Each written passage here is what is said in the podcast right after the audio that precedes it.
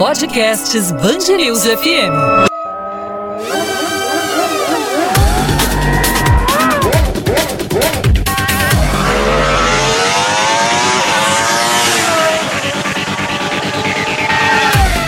Temporada 2020 da Fórmula 1. Podcast Grande Prêmio da Espanha.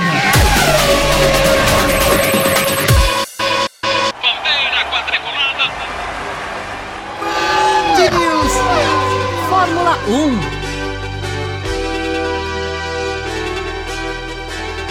As curvas finais para Lewis Hamilton no Grande Prêmio da Espanha.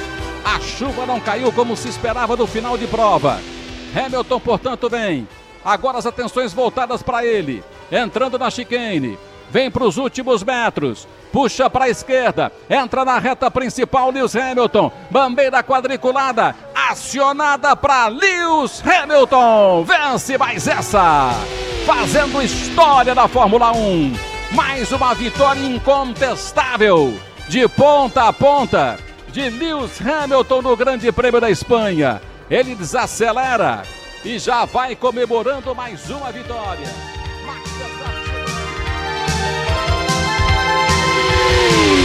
Deu Hamilton de novo, vencedor do Grande Prêmio da Espanha. Como disse o Odinei, de ponta a ponta, Lewis Hamilton venceu, não deu chance para os adversários e de novo o inglês, Odinei, mostra que é realmente o melhor piloto da atualidade, hein, Odinei? Deu Hamilton mais uma vez. E continua escrevendo história na Fórmula 1 e sem dúvida uma história belíssima, quebrando e, super, e superando todos os recordes. Faltam poucos recordes para ele ser o the best, o maior de todos em todos os momentos de existência de mais de 50 anos da categoria máxima do automobilismo que é a Fórmula 1, Fábio França.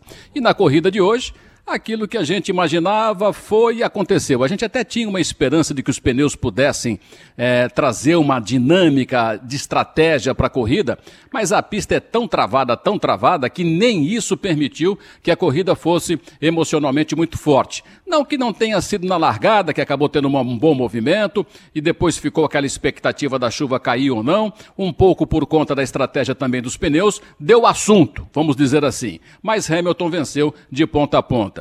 Não quer dizer também que não dá para tirar os méritos dele, porque não é fácil você ter um carro como ele tem e ainda assim conduzir da forma como ele conduz, com uma facilidade incrível, deixando todas as coisas mais tranquilas ao seu redor.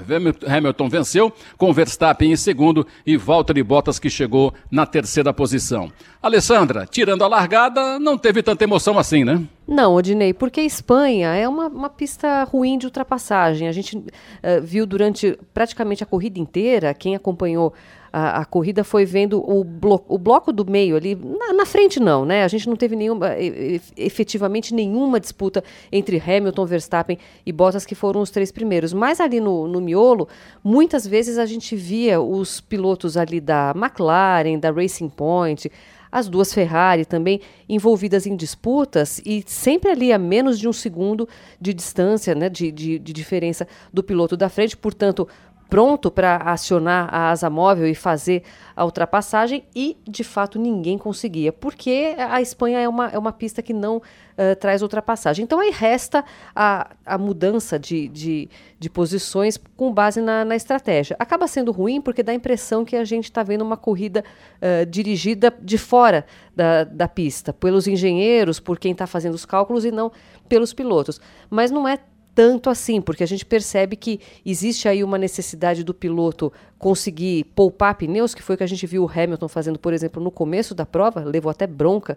Quer dizer, o, o Max Verstappen de dentro do carro estava na bronca com o Hamilton porque o ritmo estava muito lento, mas era justamente para fazer esses pneus renderem e não ter o dissabor que ele teve nas duas últimas provas. Então, é uma corrida chata. Você sabe que dói em mim para fa falar que alguma corrida é chata, né, Odinei? Mas Vamos dar uma palmatória. Espanha sempre são corridas chatas e a, o que a gente acaba vendo é, é que os carros que estão dominando e quem larga na pole, de 29 corridas, 23 vezes o pole ganhou. Então foi meio óbvio o que aconteceu em Barcelona nessa semana. Castilho de Andrade, você observou Hamilton, dá a sensação de que ele faz tudo com muita facilidade, ele faz com que as coisas fiquem mais fáceis, né, Castilho? Não, não há a menor dúvida disso. Tal. É, o domínio, a técnica que ele tem é, uma, é, é tão invejável e está tão acima do, dos concorrentes dele que ele realmente toca o carro como se estivesse na casa dele. É uma coisa meio engraçada, como se estivesse fazendo um passeio aqui numa estrada tal.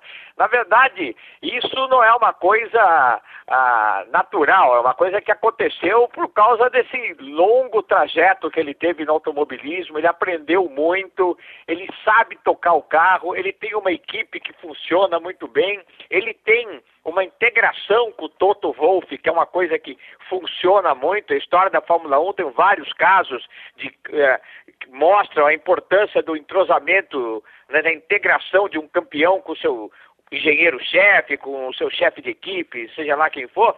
Então, realmente a impressão que dá é isso, é que é uma coisa fácil, mas não é. É resultado de um grande trabalho, de uma grande concentração e assim como foi com o Schumacher, assim como foi com o Senna e outros grandes campeões que a gente teve, totalmente merecido. Muito bem. Ico, Ferrari. Ferrari continua sendo o assunto.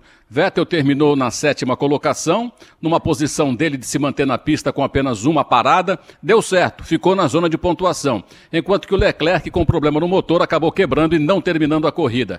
Mas a Ferrari continua na baixa, né? Continua em baixa. A Ferrari Uh, essa crise entre o Vettel e a equipe de novo ficando evidente durante a prova, né? O Vettel teve um momento da corrida que discutia a estratégia, vamos tentar fazer essa parada ou vamos tentar acelerar agora e eventualmente fazer uma segunda, me deem uma orientação. E depois de algumas voltas que o engenheiro vem falar, não, vamos tentar fazer isso, e o Vettel falou, mas a gente já tinha conversado sobre isso. Era exatamente isso que eu estava perguntando a vocês. Então a gente tem um Vettel irritado com o engenheiro e vice-versa, há uma falha de comunicação ali, e para uh, eh, uma preocupação a mais com a Ferrari, né? quebra do motor do Leclerc. O motor da Ferrari já, desde que a FIA descobriu alguma coisa não muito no espírito do regulamento no ano passado e fez um acordo com a Ferrari para a Ferrari tirar aquilo sem ter um tipo de punição muito grande esportivamente, mas a Ferrari perdeu muito em potência. E vem agora duas pistas na sequência, né, Spa e Monza, que é a casa da Ferrari, duas pistas onde o motor conta muito. Então acho que essa temporada ruim da Ferrari uh, vai ter uma queda uh, uh, mais acentuada nessas próximas duas corridas. É um momento difícil para a equipe que tenta se reconstruir, mas acho que essa crise vai inevitavelmente, na minha opinião, Odinei custar a cabeça do Matia Binotto. Ele que chegou uh, com uma perspectiva de ter uma nova liderança, vinha de, do cargo de diretor técnico para virar o gestor da equipe e foi uma administração bem atrapalhada. A, essa dispensa do veto da maneira que foi acabou criando um clima ruim dentro da equipe e esportivamente a Ferrari está deixando muito a desejar. Vão ser dias bem tempestuosos lá em Maranello nas próximas semanas, Odinei. Não tenha dúvida disso. A situação é desconfortável porque lá tem pressão também da torcida, que é fanática pela escuderia e não pelo piloto, como acontece nas outras equipes. Fábio França, a expectativa agora é desse pelotão do meio. Aí, enfim, como é que fica essa situação com a Race Point dando um salto importante, apesar de ter sido punida com 15 pontos em função de uma possível cópia para eh, peças do time da Mercedes, mas nem por isso está deixando de brigar com esse pelotão intermediário. E Sebastian Vettel ficou como piloto do dia. Ou seja, mais uma cutucada também no time da Ferrari, hein, Fábio? Pois é, Odinei. Inclusive, durante a transmissão eu brinquei, né? O, Vettel vai, vai emoldurar esse tweet, printar o tweet, né? Da, da, da Fórmula 1, o tweet oficial da Fórmula 1 com o, o piloto do dia para ele, vai printar, emoldurar e colocar na estante ao lado dos troféus e dos outros quatro títulos mundiais dele, né? Porque é o que resta pro, pro Vettel nessa temporada. Eu realmente não espero absolutamente nada. É uma desorganização completa e absoluta nesse time da Ferrari, né? Que coisa. Como disse o Ico aí, não tem a menor condição do Binotto continuar. Ele perdeu a mão, ao que parece, de todo o controle da equipe. Então, realmente para o ano que vem é, é, possível que haja uma mudança um pouco mais drástica e, e é necessário acredito que haja uma mudança um pouco mais drástica nesse comando da Ferrari. Com relação a esse pelotão do meio, hoje os carros correram muito perto um do outro, né, mas não houve uma disputa concreta por posição na pista. E a respeito da, da Racing Point, foi uma, uma equipe que começou bem o campeonato, depois caiu de produção em determinadas corridas. Parece que, a depender do circuito, o carro da Racing Point realmente tem dificuldade de se adaptar. Mas foi uma boa surpresa para essa temporada, a despeito de toda a polêmica, né, Odinei? A gente tem brincado é, com isso desde o início do ano, mas é verdade. O carro é uma cópia absoluta do Mercedes do ano passado. Então, a despeito disso, esse surgimento da Racing Point como uma equipe média para grande realmente é, movimenta esse pelotão intermediário da Fórmula 1 e faz bem. Castilho, dois assuntos. Primeiro, Walter e Bottas. Bottas, terceiro lugar e atrás do Max Verstappen. É, era para ser diferente? O Bottas você acha que tem potencial para andar mais que isso? Ou é, esse Lewis Hamilton está fazendo ele perder para Hamilton e também para Verstappen? Tamanha é a força do Hamilton dentro do time? Ou, na verdade, o Bottas ele tem uma, uma deficiência que não é de agora. As pessoas, o ano passado se falou muito disso. Ele larga mal, né? Não é sempre, obviamente, mas ele não é um piloto que prima pela qualidade da largada. E hoje em dia, do jeito que a Fórmula 1 está, a largada acaba sendo mais ou menos crucial, entendeu? Então foi o que aconteceu hoje. Se você não larga bem, você já perde ali uma porcentagem muito grande de chance de terminar a corrida numa boa classificação. Do lado da equipe, entretanto, eu acho que o Bottas é muito útil. Ele soma pontos que são necessários para o Mundial de Construtores, não irrita o Hamilton, né?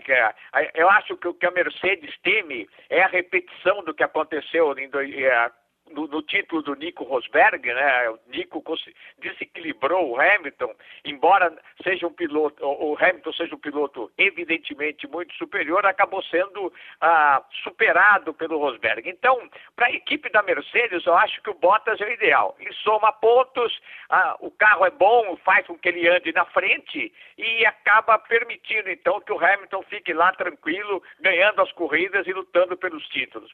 Então, eu acho que é um, um acordo bom. É, é melhor ainda para o Bottas, talvez, entendeu? Mas eu acho que é um, é um acordo bom dentro dessa estrutura toda Mercedes, Hamilton, Bottas. Pois é, estou aqui pensando, né? Hamilton escrevendo a história e vai ser consagrado é, tecnicamente como o melhor piloto de todos os tempos da Fórmula 1. Aí, Castilho, entra um Rosberg com um título só, fala, desse aí eu venci. Exatamente. Então eu acho que a Mercedes, possivelmente, eu acho que seria correto, teme a hipótese de um duelo mais duro dentro da equipe que pudesse colocar tudo a perder. A Mercedes agora, é claro, ela joga todas as fichas dela em cima do Hamilton e a gente sabe que a, a Fórmula 1, a equipe da Mercedes está aí numa bifurcação, ninguém sabe o que vai acontecer daqui para frente, ninguém sabe se o Toto Wolff vai permanecer, uh, então tem toda essa, essa questão ainda envolvendo 2021 e principalmente 2022 com as novas regras. Alessandra, está para ser anunciado a qualquer momento Sebastian Vettel na, na Racing Point, é uma boa para ele? Eu acho que é, Odinei, porque é uma equipe que está com muito dinheiro. O, o Lawrence Stroll uh, comprou a equipe, uh, como a gente sabe, algum tempo atrás, uh, para dar um lugar competitivo para o filho dele correr, o Lance Stroll. Mas a equipe acabou evoluindo como um negócio importante para ele. Ele que já é bilionário, já, já tem muito dinheiro, mas acabou comprando também a, a marca Aston Martin. Ele é o, o dono da, da, principal acionista dessa, dessa marca. Também vai trazer essa marca para a Fórmula 1, é o carro do 007, uma marca icônica dentro da, da indústria automotiva. Então, o, o negócio que era uh, primeiro só um, um negócio para um, um, local para o filho dele correr acabou virando realmente algo uh, importante de, de relevância talvez seja a equipe com maior potencial uh, nos próximos anos. Acho que a McLaren é uma boa equipe também para se pensar em uma equipe que vai voltar a ter uh, grandes dias, principalmente porque vai passar a ter motor Mercedes, mas eu acho que a Racing Point ela é uma boa uh, perspectiva. E por que, que eu acho que o, que o Vettel faz bem de ir para lá? É, eu acho que ele não precisa. Ele é um tetracampeão do mundo, ele dominou amplamente os anos que ele estava na, na, Red Bull, quando a Red Bull tinha o, o melhor pacote, melhor aerodinâmica ela já tinha, quando ela encaixou o, o motor Renault perfeitamente ali naquele carro, eles ganharam quatro anos seguidos, é, mas parece que a ida do Vettel para a Ferrari acabou uh, uh, colocando um pouco em xeque a, a, capacidade dele. Eu, eu, a, na minha opinião, ninguém é tetracampeão do mundo à toa. O, ele foi, no mínimo, em dois dos títulos que ele uh, disputou diretamente com Fernando Alonso na Ferrari, 2010 e 2012. O, o, o, Vettel mostrou que ele não estava competindo simplesmente com um carro de outro planeta. Ele mostrou grandes qualidades como piloto. Só que esses últimos anos dele na Ferrari uh, acabaram deixando o Vettel com uma aura de perdedor, como, como um piloto que só foi campeão porque tinha o melhor carro. E isso não é verdade. Então eu acho que ele voltar para uma equipe que tem um bom potencial para conseguir uh, lutar por pódios, eventualmente até por vitórias, principalmente quando a gente tiver a grande mudança do regulamento a partir de 2022, mudança que foi adiada, eu acho que ele faz muito bem e se ele for, eu vou ficar muito animada para assistir o que, que o Vettel vai fazer e essa guinada que eu acho que ele pode dar na carreira dele. Pois é. Ô Fábio Fran, se tivesse uma equipe, pudesse hum. escolher um piloto do pelotão intermediário para baixo, esquecendo os de ponta lá, das três primeiras equipes, Sim. qual que você levaria para o teu time? Montando uma equipe agora, pensando no futuro, o Russell. Sem dúvida. Russell, né? Também pensei nisso. Agora, difícil ter um espaço para ele nos, nos times Sim. de ponta, né? O tamanho é engessado essa Fórmula 1, tamanho funil é. estreito, né? É, muito difícil. Eu fiquei impressionado com o George Russell no, no GP passado, na verdade, nos treinos para Silverstone, né, na segunda prova é, naquela volta que ele deu para colocar o Williams no Q2. Foi uma volta incrível, absolutamente estável na pista, com o carro que ele tem na mão, fazer a volta do jeito que ele fez, sem brigar com o carro, foi incrível. Até tuitei na hora e falei: o, o George Russell é um piloto enorme, ele realmente tem muito potencial, pena que tem um Williams na mão. E, e, e, a Williams, no, a performance de corrida da Williams é deplorável, é né? um desastre. É, é, a pior performance é, em ritmo de corrida disparado na Fórmula 1. E ainda assim o George Russell consegue, vez ou outra, colocar o carro ali na 15ª, 16ª, 17ª posição. Eu acho ele um piloto absolutamente fantástico dessa nova geração. O Verstappen está um pouquinho na frente, mas destaco, obviamente, o, o Leclerc, o Norris e o, e o Russell. Eu apostaria nele. Muito bem, vamos tentar projetar um pouquinho o que vai ser Spa no dia 30 de agosto, é a próxima corrida de Fórmula 1. Mas antes, Ico, eu gostaria que você falasse um pouquinho pra gente do Drogovic, que venceu na Fórmula 2. Foi o grande vencedor da última etapa, o brasileiro que está com melhor projeção aí para talvez pensar em Fórmula 1 num futuro não muito distante. Com certeza, Dinei. Acho que o momento dele é muito positivo, do Drogovic. É a segunda vitória na temporada dele, uh, correndo com uma equipe que não é das melhores equipes de ponto. Tem outros estreantes na, na Fórmula 2 que estão com mais pontos do que ele, mas são de equipes que lutam sempre lá na frente. O Robert Schwartzman na Prema, o Christian Lundgaard na Art Grand Prix e o Tsunoda na Carlin. São três equipes que já têm muita tradição e sempre conquistando bons resultados na Fórmula 2. O Drogovic vem nessa MP Motorsport, é uma equipe menor dentro da categoria e já conquista duas vitórias, está em oitavo lugar no campeonato e acho que isso credencia especialmente ele para no ano que vem abrir uma vaga dele nessas equipes maiores da categoria e principalmente abrir o olho de alguma equipe da Fórmula 1 para colocá-lo no programa de pilotos para o futuro. É, de todos os brasileiros que chegaram na Fórmula 2 nos últimos anos, acho que ele realmente tem um potencial muito grande. Tem outros brasileiros na porta também da Fórmula 1, não podemos esquecer o Sérgio Sete Câmara, é piloto de testes, é, piloto reserva, né, da própria Red Bull. A gente tem o Pietro Fittipaldi ligado à equipe Haas, a gente tem o Enzo Fittipaldi ligado à equipe Ferrari, então tem outros brasileiros circulando nesse meio, mas desses nomes que eu citei, uh, pelo que está fazendo na pista, por ser uma temporada de estreia na Fórmula 2 e chegando em seis corridas com duas vitórias, o Drogovic realmente é um olho, é um piloto para ficar de olho e que está com potencial muito grande para crescer e eventualmente chegar na Fórmula 1. Acho que para o ano que vem seria difícil até porque a situação da pandemia é uma situação única, mas acho que para 2022, quando esse mercado da Fórmula 1 andar mais, pode ser aí que ele esteja numa boa posição para tentar galgar uma vaga na, na, categoria que nunca é fácil. Castilho de Andrade, próxima etapa é Spa-Francorchamps, uma pista que os pilotos adoram, técnica, e o que você espera dessa corrida, Castilho? Ah, essa sim. Ao contrário do, do, Grande Prêmio da Espanha, que eu não apostava nenhuma grande ficha, é, tradicionalmente não é uma prova interessante, o traçado não é um traçado desafiador.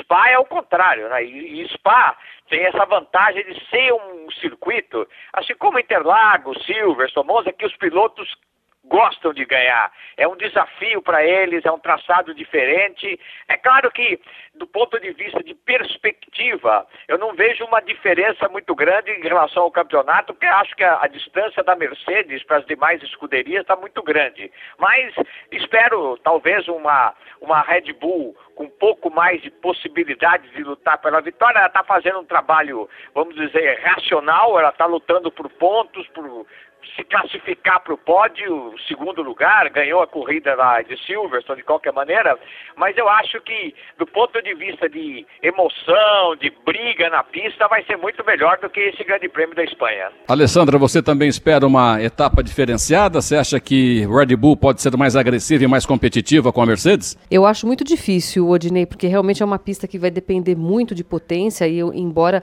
o motor da Honda, da Red Bull tenha evoluído bastante nessa, nessa temporada, temporada, nem parece mais aquele motor Honda que a gente lembra de ver o Fernando Alonso reclamando tanto na, na McLaren. A evolução realmente foi notável, mas eu ainda acho que é difícil. No ano passado, por exemplo, foi a vitória do Charles Leclerc, era aquele período em que a Ferrari estava usando aquele motor especial que acabou sendo banido aqui para esse ano.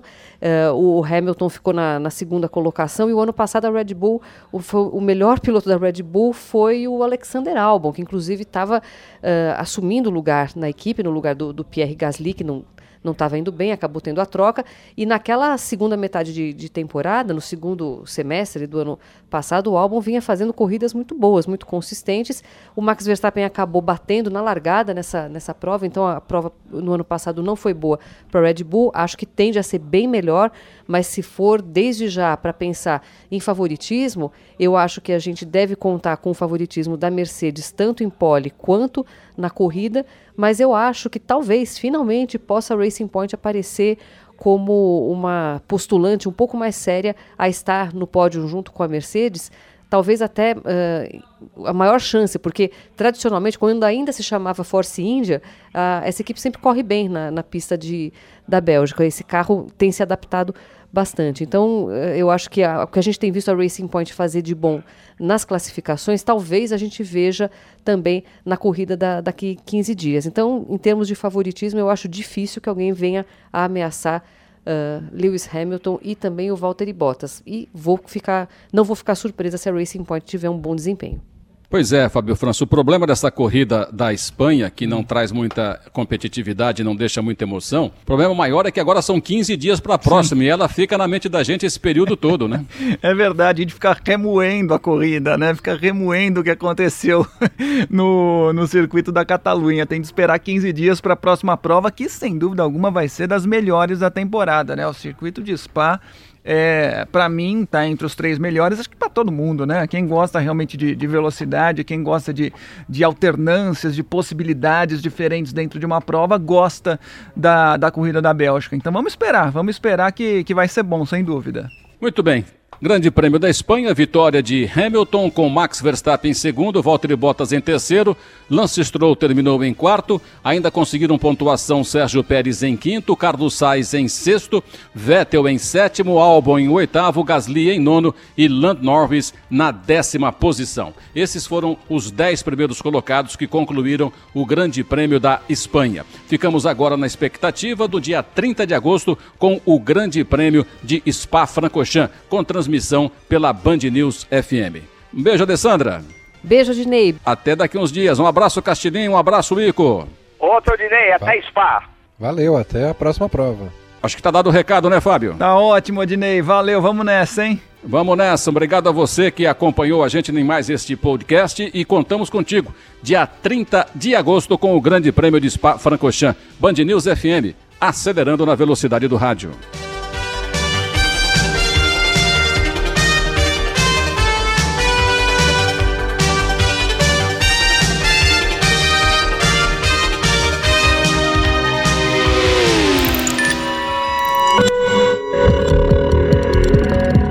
Podcasts Bangerils FM.